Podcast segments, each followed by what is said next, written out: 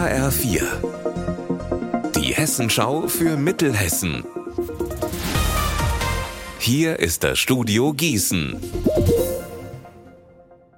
Mitti Verrösler, schönen guten Tag. Spätestens seit dem Hochwasser im Ahrtal sorgen noch immer mehr hessische Kommunen für den Ernstfall vor.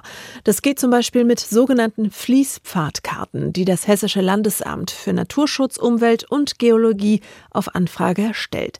Heute bekommt die Stadt Runkel zusammen mit der Gemeinde Brechen im Landkreis Limburg-Weilburg die 100. Fließpfadkarte überreicht.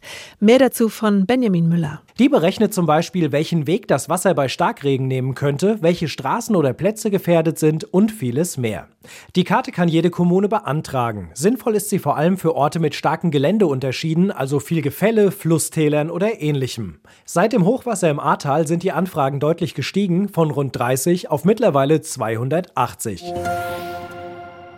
Passend dazu hat Hessens Umweltministerin Hinz der Stadt Dillenburg einen Förderbescheid über knapp drei Millionen Euro für ein Hochwasserrückhaltebecken übergeben.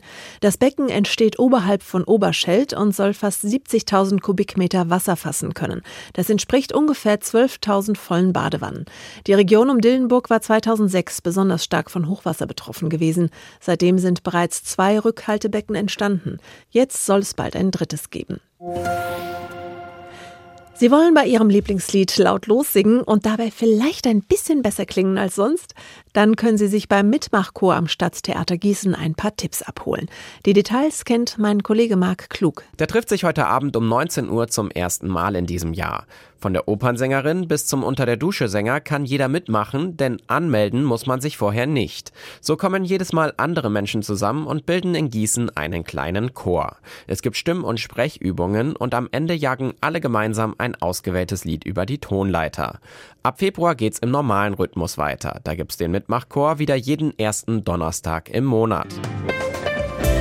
Unser Wetter in Mittelhessen.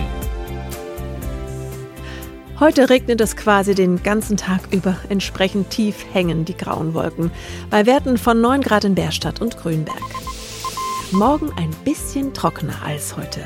Ihr Wetter und alles, was bei Ihnen passiert, zuverlässig in der Hessenschau für Ihre Region und auf hessenschau.de.